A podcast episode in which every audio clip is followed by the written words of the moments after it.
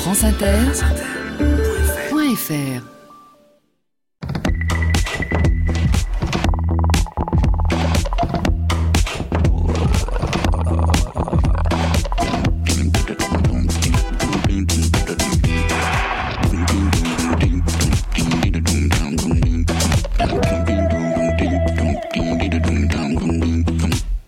Bonjour à tous. Sur les épaules de Darwin, sur les épaules des géants. Se tenir sur les épaules des géants et voir plus loin, voir dans l'invisible, à travers l'espace et à travers le temps. Voir en nous, au plus profond de nous. Découvrir ce qui demeure des innombrables expériences que nous avons vécues, ce qui persiste de l'absence, malgré l'absence, par-delà l'absence, dans le continent de notre mémoire, dans le continent enfoui de tout ce qui s'est inscrit en nous et qui s'est transformé et qui nous a transformés.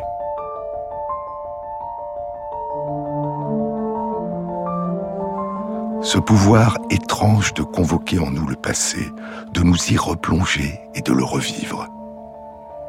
Ce mystère du ressurgissement en nous du passé, sous la forme d'images, de sons, d'odeurs, d'émotions, de pensée, sous la forme d'une illumination de la conscience. Mais que sont les souvenirs? Qu'est-ce que la mémoire? Et comment s'inscrivent en nous ces traces qui se recomposent et qui nous recomposent sans cesse? Nous vivons dans l'oubli de nos métamorphoses, chante Paul Éluard. Le poème s'intitule Notre mouvement. Le recueil, le dur désir de durer. Le mouvement pour durer. Le changement permanent. La succession de nos métamorphoses et l'oubli de ces métamorphoses comme unique moyen de durer. Nous vivons dans l'oubli de nos métamorphoses. Le jour est paresseux, mais la nuit est active. Un bol d'air à midi, la nuit le filtre et l'use. La nuit ne laisse pas de poussière sur nous. Mais cet écho qui roule tout le long du jour, cet écho hors du temps, d'angoisse ou de caresse, cet enchaînement brut des mondes insipides et des mondes sensibles, son soleil est double. Sommes-nous près ou loin de notre conscience? Où sont nos bornes, nos racines, notre but? La nuit est active, dit Éluard. Et pourtant, et pourtant, il semble au corps qui s'endort, dit Pascal Quignard dans la barque silencieuse, il semble au corps qui s'endort avant qu'il plonge dans le sommeil, qu'il décroche. Le corps humain dans le noir est comme une barque qui se désamarre, quitte la terre, dérive.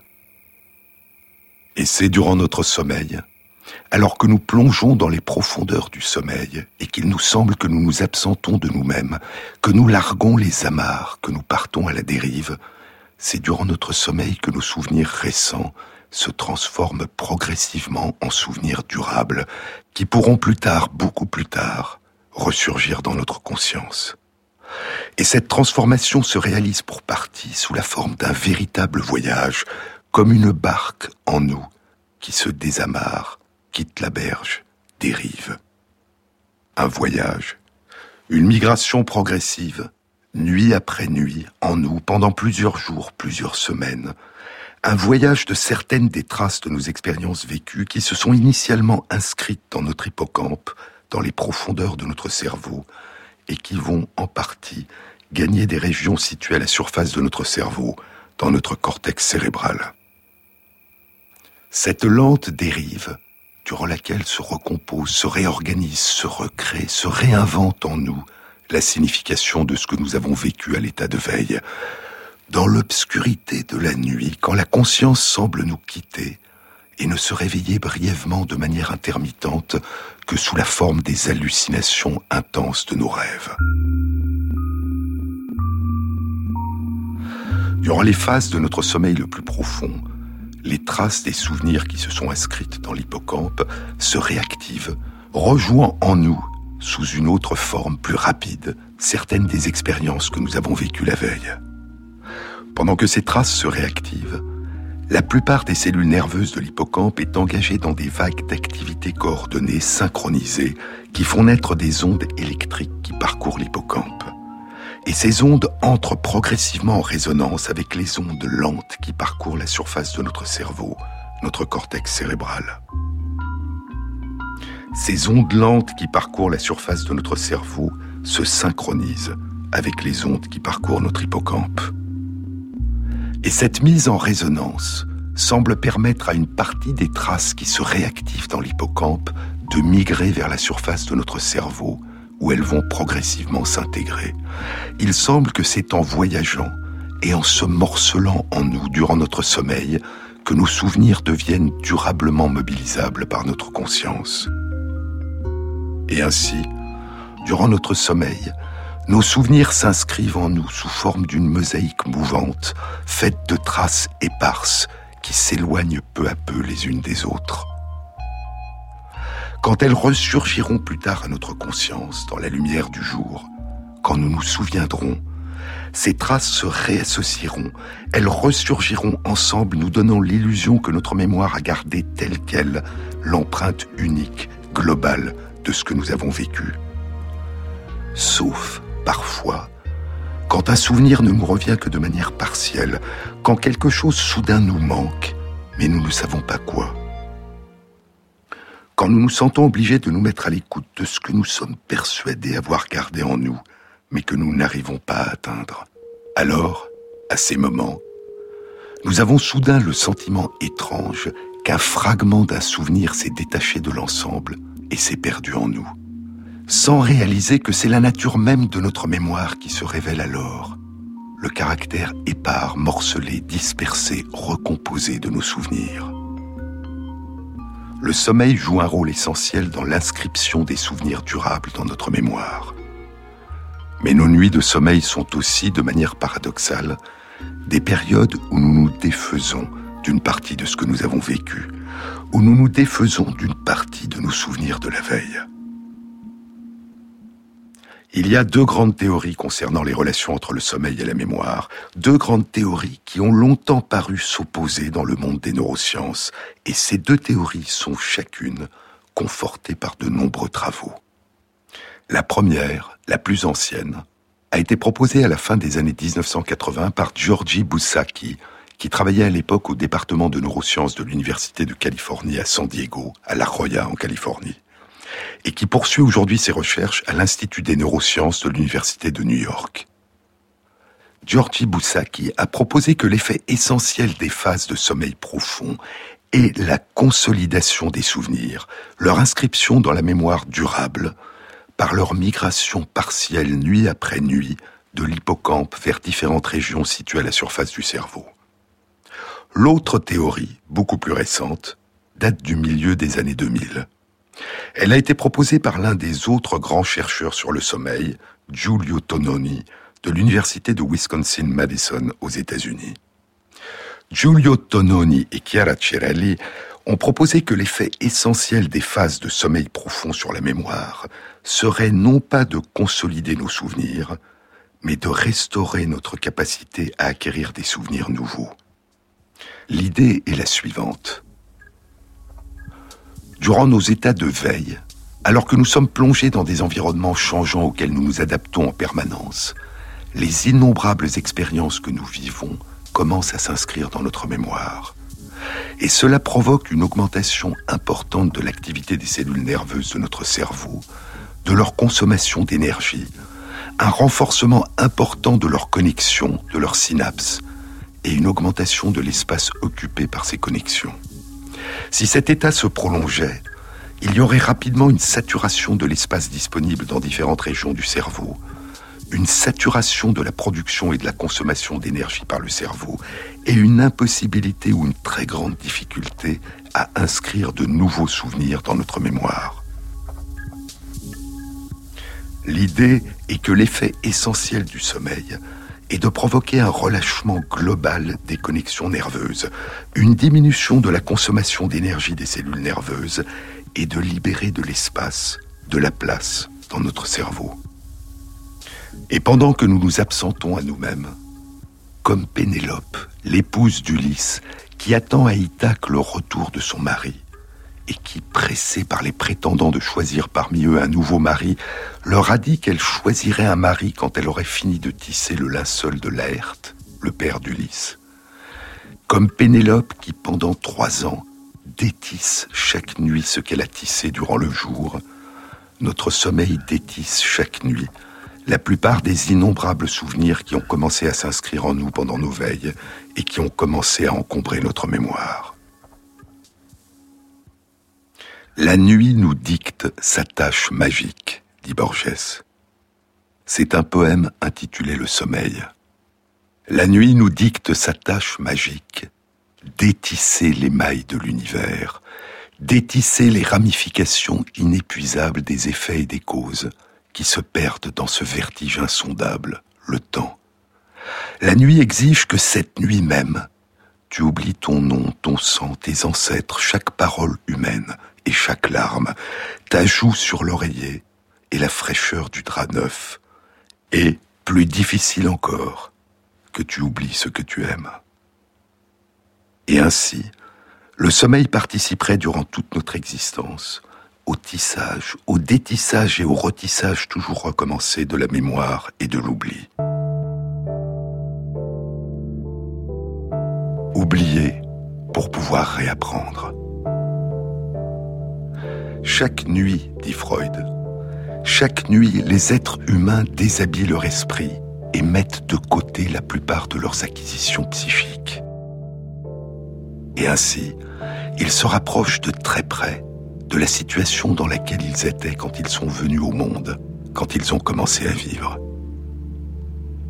Ces deux grandes théories sur les relations entre le sommeil profond et la mémoire, la théorie proposée par Giorgi Boussaki qui postule que l'effet essentiel du sommeil sur la mémoire est de consolider certains des souvenirs de la veille et de leur permettre de migrer nuit après nuit de l'hippocampe vers différentes régions situées à la surface du cerveau, et la théorie proposée par Giulio Tononi et Chiara Cirelli, qui postule que l'effet essentiel du sommeil sur la mémoire est de détisser les réseaux de cellules nerveuses dans lesquels se sont inscrites les traces des souvenirs de la veille, de favoriser l'oubli pour restaurer notre capacité à acquérir de nouveaux souvenirs, ces deux grandes théories qui ont semblé longtemps s'opposer sont en fait tout à fait conciliables et complémentaires.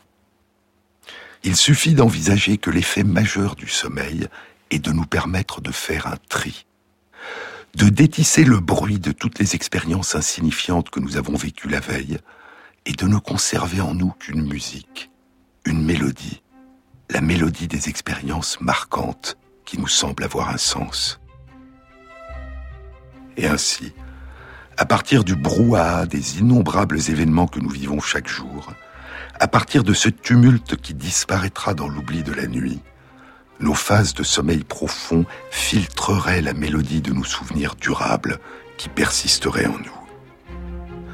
À notre réveil, cet oubli partiel nous permettra de recommencer à inscrire en nous de nouvelles expériences, parmi lesquelles la nuit fera à nouveau un tri. Mais comment savoir? Comment savoir à partir de ce qui s'imprime en nous ce qui persistera et ce qui s'effacera? La répétition, l'effort et l'importance émotionnelle, affective que prennent pour nous les expériences que nous vivons jouent un rôle majeur dans la persistance de nos souvenirs. Mais c'est lorsque nous plongeons dans le sommeil, lorsque nous nous perdons en nous-mêmes, dans cette absence à nous-mêmes entrecoupée par les périodes d'hallucination de nos rêves, que quelque chose d'essentiel se joue en nous que nous ne maîtrisons pas. Cet étrange partage entre ce qui demeurera et ce qui s'enfuira, entre mémoire et oubli. Cet étrange voyage qui nous ramène jour après jour au rivage que nous avons quitté, plus riche de ce que nous avons acquis et plus libre de ce que nous avons perdu. Qui veut se souvenir, dit Maurice Blanchot dans le livre à venir, qui veut se souvenir doit se confier à l'oubli à ce risque qu'est l'oubli absolu et à ce beau hasard que devient alors le souvenir.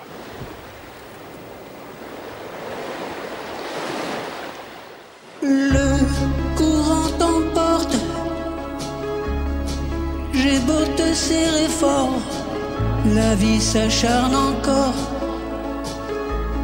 Nos corps qui se balancent, du mort je contredanse.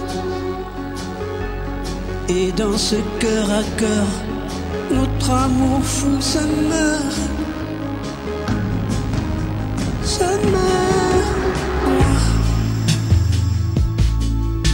Les étoiles, j'entends ta voix crier.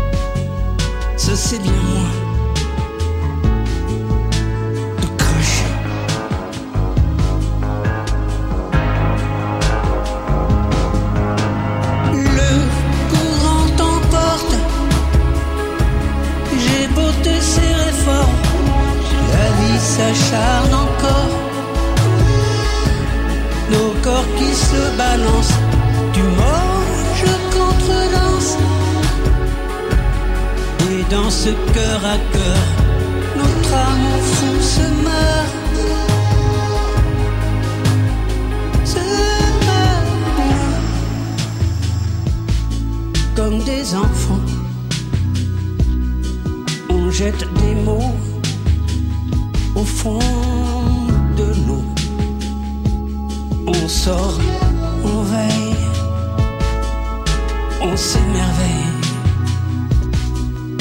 Les mois défilent, c'est plus fragile. On s'accapare, nos rires s'égarent, sans écho.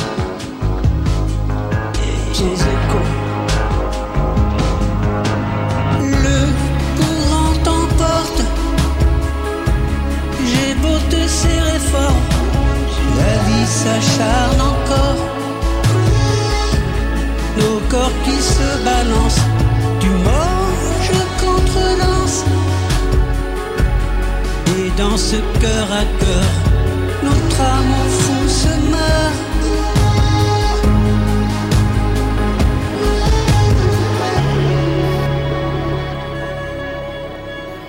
Sur les épaules de Darwin, Jean-Claude Amezen, sur France Inter. Notre hippocampe n'inscrit pas seulement en nous les souvenirs des expériences que nous avons vécues et apprises, il inscrit aussi en nous en permanence les souvenirs de l'espace qui nous entoure sous la forme de cartes. Pendant nos trajets, certaines cellules nerveuses s'activent dans l'hippocampe et dans une région voisine, le cortex entorhinal, dessinant en nous en temps réel les cartes des configurations de l'environnement qui nous entoure. Et lorsque nous revivons mentalement consciemment ou inconsciemment, à l'état de veille et durant notre sommeil, les trajets que nous avons accomplis, ces mêmes cellules se réactivent en redessinant les cartes des lieux que nous avons traversés. Nous voyageons alors immobiles, à travers des cartes mentales dynamiques qui se succèdent à mesure que nous nous déplaçons en pensée. Comment savons-nous où nous sommes? Comment pouvons-nous stocker en nous cette information de telle sorte que nous pouvons immédiatement retrouver cet endroit lorsque nous nous retrouvons sur le même chemin? Ainsi commençait le communiqué de l'Académie royale de Suède qui présentait le prix Nobel de physiologie et de médecine en 2014 à John O'Keefe, Maybritt Moser et son mari Edvard Moser. Le sens du lieu où nous nous trouvons et la capacité à naviguer à travers l'espace joue un rôle fondamental dans notre existence, poursuivait l'Académie royale de Suède. Le sens du lieu nous donne une perception de notre position dans l'environnement. Lorsque nous nous déplaçons, cette perception de notre position est liée à une perception des distances, qui est fondée sur notre sens du mouvement et sur notre souvenir des positions précédentes que nous avons occupées dans l'espace. Les lauréats Nobel de cette année 2014 ont découvert un système de navigation, un GPS interne dans notre cerveau qui nous permet de nous orienter dans l'espace. Les questions du sens de la position dans l'espace et du sens de la navigation à travers l'espace ont passionné les philosophes et les scientifiques depuis longtemps. Il y a plus de 200 ans, le philosophe Emmanuel Kant proposa que certaines capacités mentales sont innées et qu'elles préexistent à toute expérience. Et parmi ces capacités innées, il incluait le concept d'espace qui nous permet de percevoir le monde. Durant le XXe siècle, ces questions ont commencé à faire l'objet d'expériences scientifiques. Durant les années 1930, le psychologue Edward Tolman observa que des rats qui se déplaçaient dans des labyrinthes pouvaient apprendre à s'y repérer. Et il proposa qu'une carte mentale qui se construisait dans leur cerveau leur permettait de retrouver leur chemin dans ces labyrinthes. Mais quel pouvait être le support biologique d'une telle carte mentale dans le cerveau?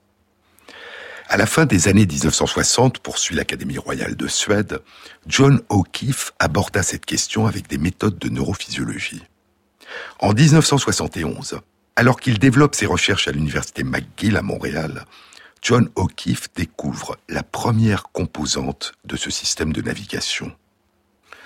En enregistrant les activités des cellules nerveuses individuelles dans l'hippocampe, chez des rats qui se déplaçaient librement dans une pièce, il découvre que certaines cellules nerveuses sont actives quand l'animal est à un endroit particulier dans la pièce.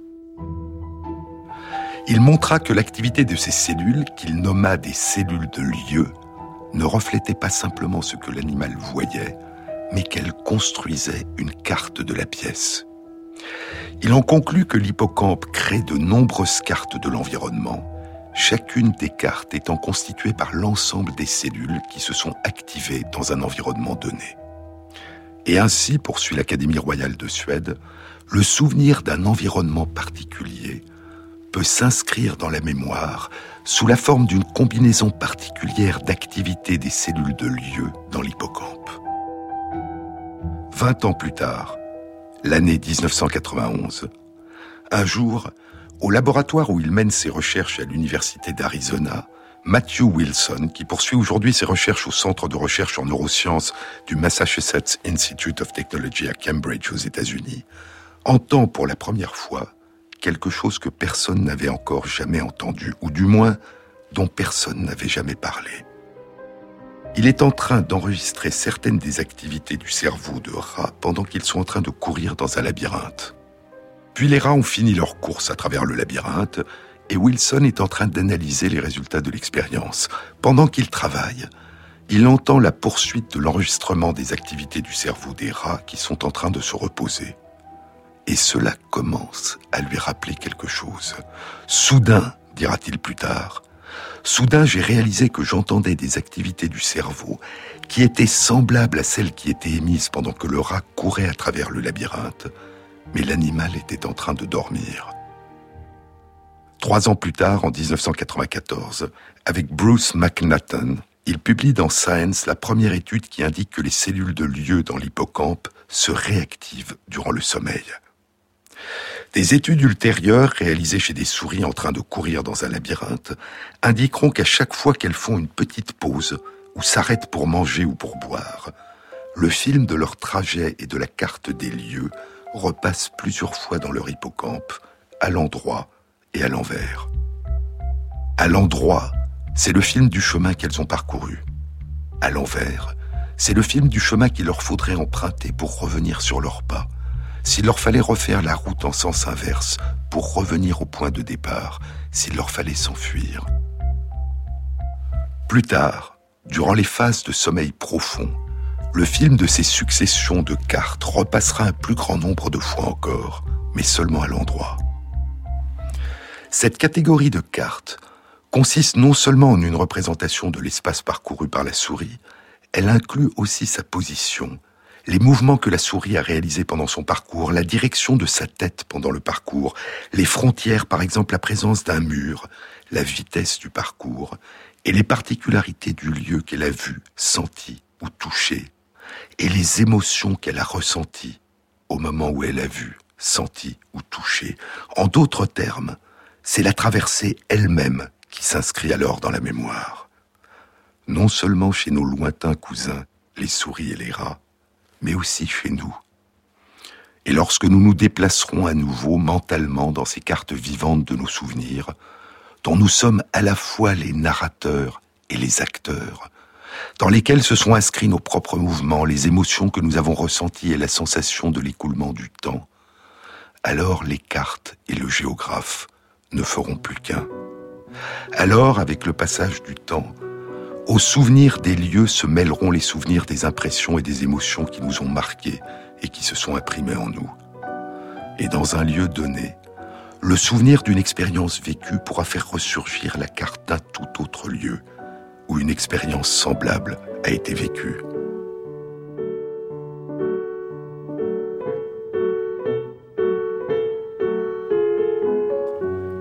Ce qui est remarquable, dit l'écrivaine anglaise Jenny Diskey dans Stranger on a Train, étrangère dans un train, rêve éveillé à travers l'Amérique. Ce qui est remarquable et étrange lorsqu'on traverse l'Amérique en la regardant à travers l'écran de la fenêtre d'un train, c'est que tout est familier. C'est plutôt comme si l'Amérique vous traversait. Être assise là en contemplant le paysage, c'est comme si on vous injectait un colorant et que les vrilles de la mémoire à l'intérieur du cerveau s'allumaient retraçant l'histoire singulière de votre esprit. Alors que je suis assise et que je regarde défiler les paysages de désert avec leurs étranges falaises de pierre, leurs taillis de sauge, leurs cactus, leurs arbres de Josué, le cinéma de Tottenham Court Road à Londres, où j'ai vu mes premières fusillades, mes premiers westerns, surgit avec clarté dans mon présent. L'odeur et le moelleux du tapis sous les pieds remontent tout d'un coup à la surface, et l'excitation et l'anticipation alors que la lumière commence à baisser dans la salle, et la présence massive de mon père, assis à côté de moi dans l'obscurité, et la fumée bleue de sa cigarette qui monte dans le faisceau de lumière du projecteur et voyage vers l'écran. Borges le dit autrement. Il évoque à sa façon ces cartes étranges c'est dans la postface d'un recueil de nouvelles et de poèmes intitulé El Hacedor, littéralement l'artisan, l'auteur ou le poète. Dans ce texte, Borges a écrit Aucun autre de mes livres n'est aussi personnel. Et il poursuit Un homme décide de dessiner le monde. À mesure que les années passent, il remplit un espace avec des images de provinces, de royaumes, de montagnes, de baies, de navires, d'îles, de poissons, de salles, d'instruments, d'étoiles, de chevaux et de personnes. Et peu de temps avant sa mort, il découvre que ce patient labyrinthe de lignes dessine les traits essentiels de son propre visage. Avec le temps, dit Borges, nous devenons la carte de ce que nous avons vécu.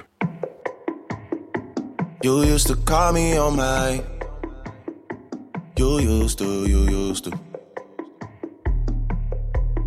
Yeah. You used to call me on my cell phone. Late night when you need my love. Call me on my cell phone. Late night when you need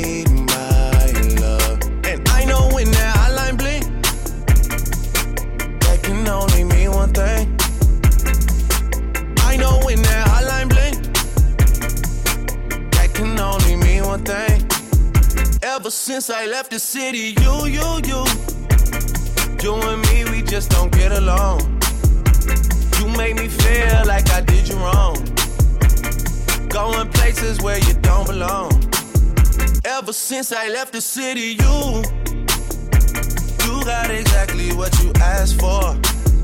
Running out of pages in your passport. Hanging with some girls I've never seen before. Used to call me on my cell phone. Late night when you need my love. Call me on my cell phone. Late night when you need my love. And I know when that hotline blink, that can only mean one thing I know when that hotline blink, that can only mean one thing. Wonder if you're bending over backwards for someone else. Wonder if you're rolling up a bag was for someone else. Doing things I taught you getting nasty for someone else. You don't need no one else. You don't need nobody else. No. Why you never alone? Why you always touch a roll? Used to always stay at home, be a good girl. You was in the zone. Yeah. You should just be yourself. Right now you're someone else. You used to call me on my cell phone. Late night when you need my love. Call me on my cell phone. Late night when you need my love. And I know when that hotline blink, that can only mean one thing. I know when that hotline blink, that can only mean one thing. Ever since I left the city.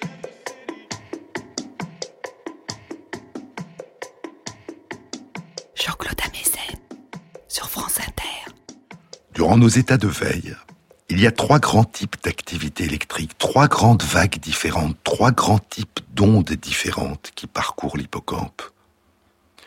Et elles semblent chacune jouer un rôle particulier dans l'inscription en nous des souvenirs des lieux que nous parcourons et des expériences que nous vivons lors de ces parcours.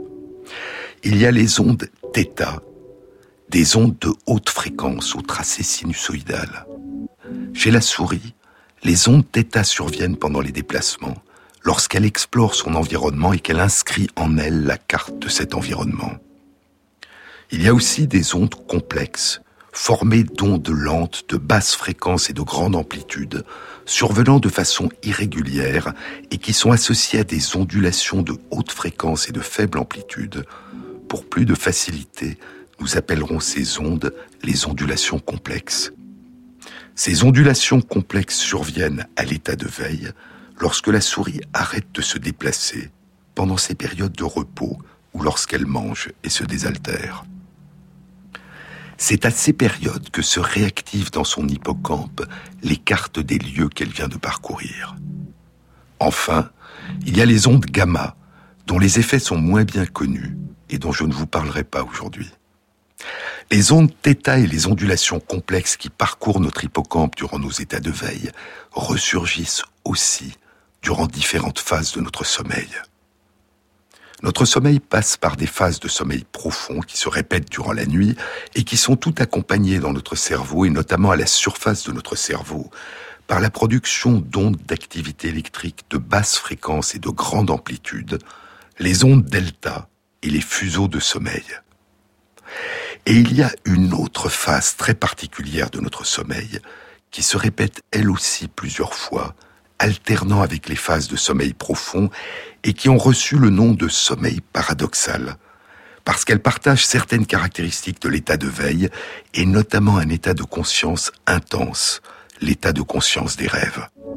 Durant les phases de sommeil paradoxal, la surface de notre cerveau est parcourue de vagues d'ondes de haute fréquence qui ressemble à celle de l'état de veille. Nos yeux sont animés de mouvements spontanés rapides, mais les autres mouvements de notre corps, à l'exception de notre respiration, sont bloqués, ne laissant émerger que de petits frémissements.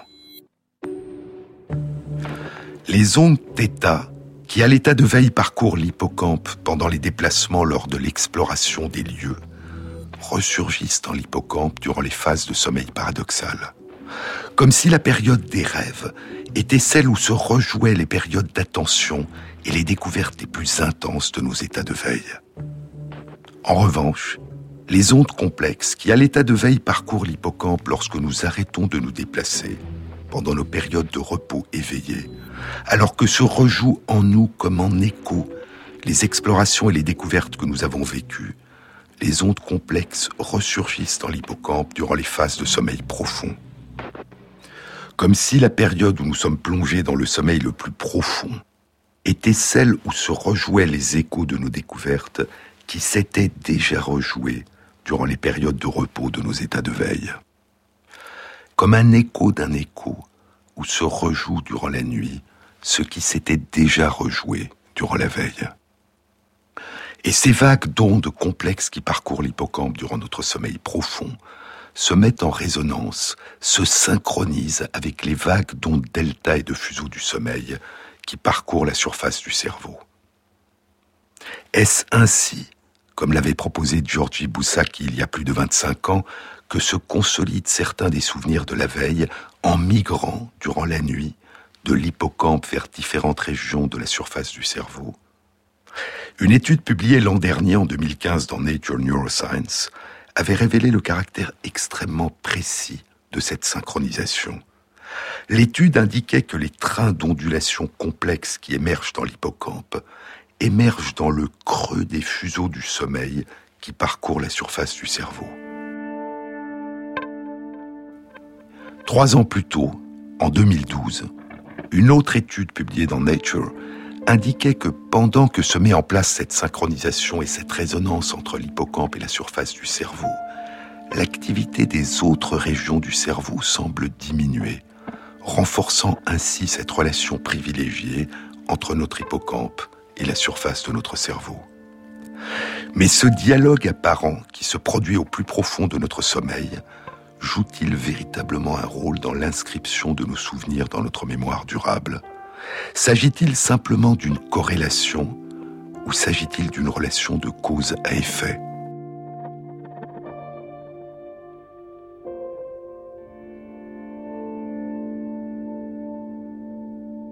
Il y a dix ans, en 2006, une étude publiée dans Nature par des chercheurs de l'université de Lübeck en Allemagne avait apporté un premier argument incomplet en faveur de l'existence d'une relation de cause à effet. Des personnes apprenaient des listes de mots, dans lesquels les mots étaient associés par paire, et l'apprentissage avait pour but de se souvenir à quel autre mot était associé chacun des mots de la liste. Une nuit de sommeil améliorait nettement la qualité du souvenir, mais la question qu'avaient posée les chercheurs était la suivante. Est-ce qu'une augmentation artificielle de la production des ondes lentes, les ondes delta et les fuseaux du sommeil qui parcourent la surface du cerveau durant les phases de sommeil profond, pourrait améliorer le souvenir après la nuit de sommeil Les chercheurs ont augmenté la production de ces ondes lentes par stimulation électrique transcrânienne en appliquant à la surface du crâne un faible courant électrique juste avant puis durant les phases de sommeil profond. Et cette augmentation artificielle de la production des ondes lentes a entraîné une augmentation faible mais significative de la qualité du souvenir le lendemain de cet apprentissage.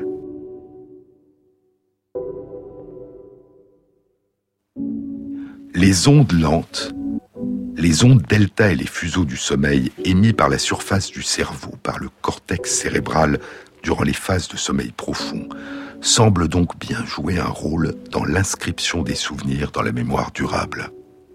Mais qu'en est-il de leurs partenaires supposés, les ondulations complexes qui sont émises par l'hippocampe et qui se synchronisent avec ces ondes lentes produites par le cortex cérébral Deux ans passeront, et en 2008, deux études suggèrent que la mémorisation d'un apprentissage est d'autant meilleure qu'elle est associée à une augmentation de la production des ondulations complexes dans l'hippocampe. Mais il s'agissait seulement d'une corrélation. Encore un an. Et en 2009, une étude publiée dans Nature Neuroscience explorait pour la première fois l'existence possible d'une relation de cause à effet entre la production dans l'hippocampe de ces ondulations complexes et la mémorisation d'un apprentissage. L'étude avait été réalisée par Gabriel Girardot et Karim Benchenan et était animée d'une part par Michael Zougaro du laboratoire de physiologie de la perception et de l'action du Collège de France et du CNRS et d'autre part par Giorgi Boussaki de l'Institut des neurosciences de l'Université de New York. L'étude n'était pas réalisée chez des personnes, mais chez des rats. Le test était un test d'apprentissage qui impliquait la mémoire spatiale, se souvenir où était placé un objet les chercheurs avaient décidé d'explorer l'effet sur cette mémorisation des ondulations complexes qui émergent dans l'hippocampe durant les phases de sommeil profond. Ils ont supprimé par un courant électrique, durant les premières phases de sommeil profond, la production de chacune des ondulations complexes au moment où elle émergeait dans l'hippocampe. Et le résultat était une diminution du bénéfice apporté par le sommeil sur la mémorisation. En revanche, Le même courant électrique, lorsqu'il était appliqué un peu plus tard et n'empêchait pas l'émergence des ondulations complexes dans l'hippocampe, n'avait aucun effet sur la mémorisation. L'étude suggérait donc que la production de ces ondulations complexes dans l'hippocampe durant les phases de sommeil profond est nécessaire à la mémorisation. Mais qu'en est-il de la mise en résonance entre ces ondulations complexes qui surgissent dans l'hippocampe et les ondes lentes qui parcourent la surface du cerveau? Est-ce que cette synchronisation, ce dialogue, est nécessaire à la mémorisation des souvenirs de la veille? Une réponse à cette question a été publiée dans Nature Neuroscience il y a un peu plus d'un mois, le 16 mai 2016.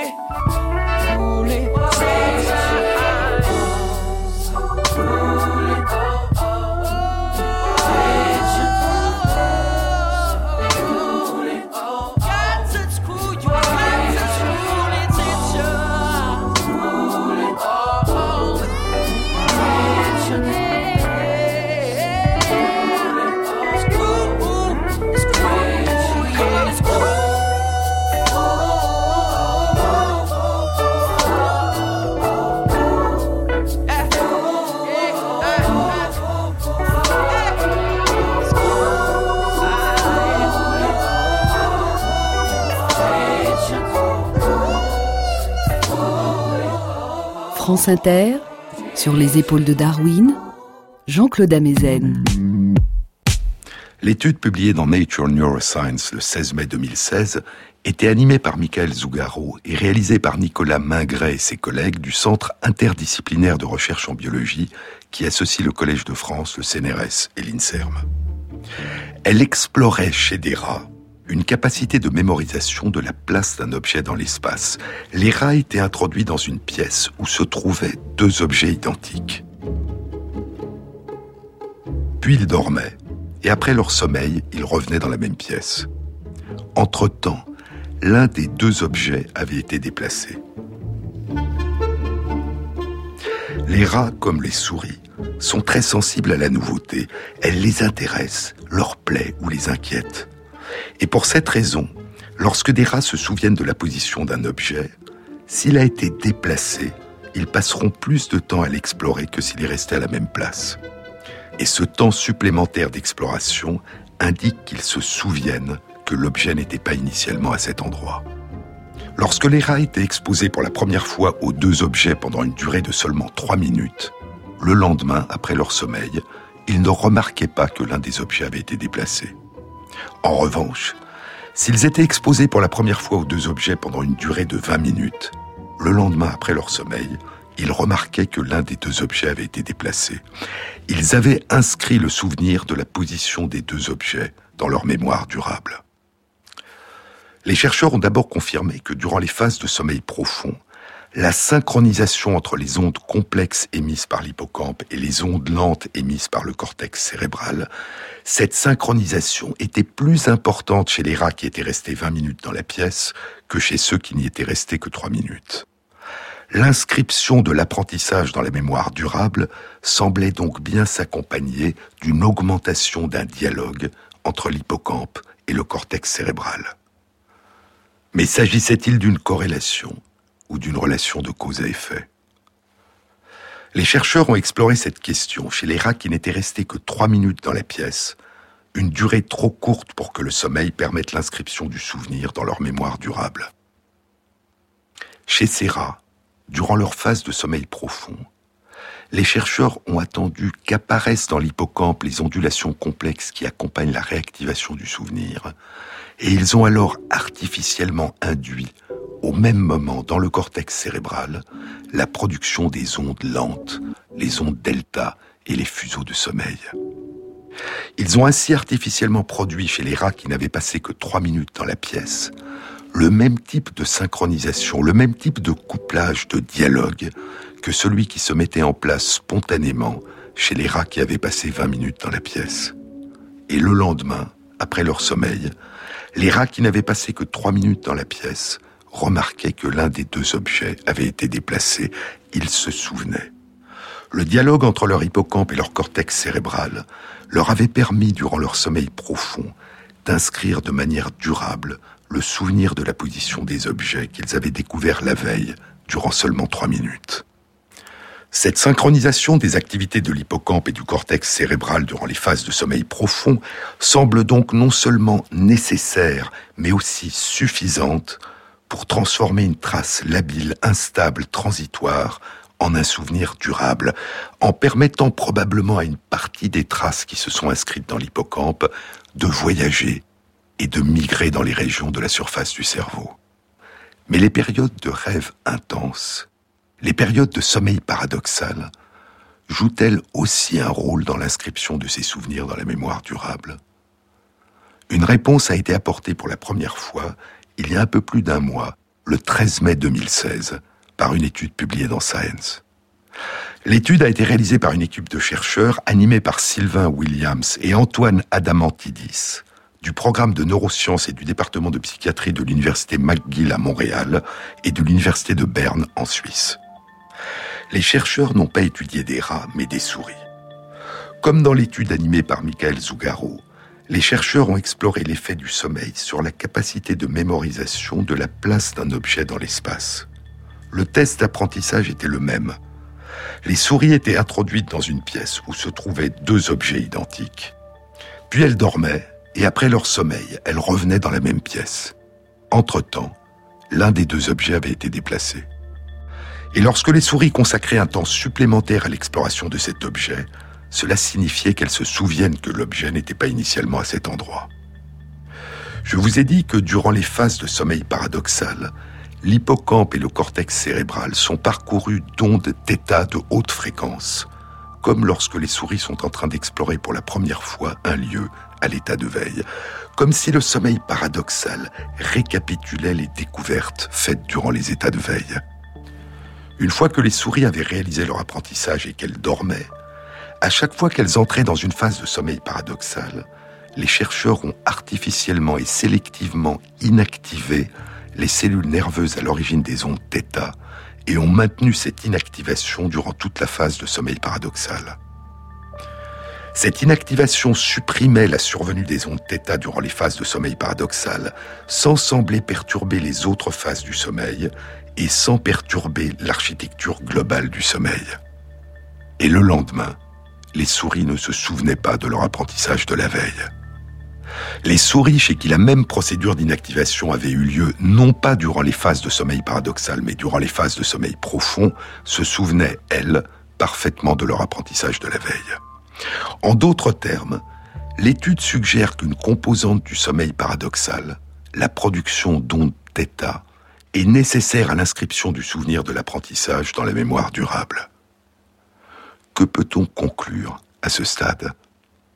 Les travaux publiés il y a un petit peu plus d'un mois dans Nature Neuroscience par Zugaro et ses collègues indiquent qu'une composante du sommeil profond, la synchronisation entre les ondulations complexes émises dans l'hippocampe et les ondes lentes émises dans le cortex cérébral, est suffisante pour permettre la mémorisation d'un apprentissage spatial.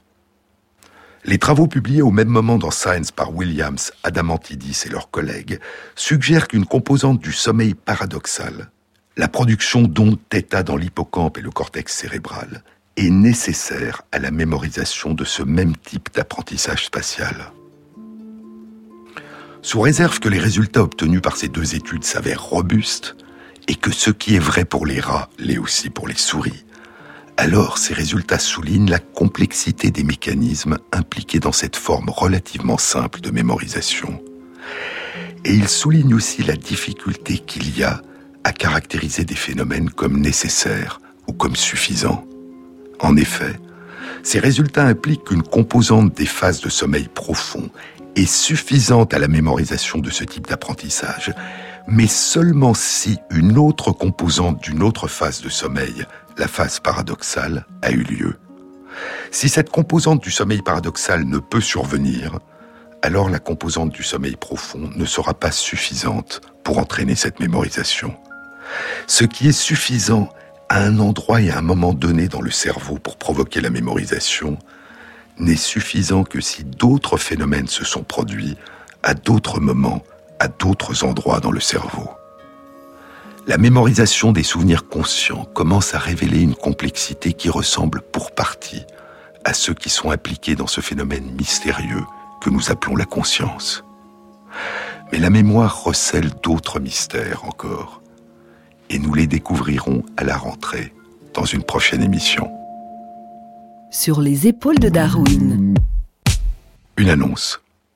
À partir du 2 juillet a lieu à la Fondation Cartier pour l'art contemporain une exposition Le Grand Orchestre des Animaux autour de l'œuvre de Bernie Krause, le bioacousticien dont je vous ai parlé dans plusieurs émissions. Vous trouverez toutes les informations sur la page de l'émission sur le site franceinter.fr.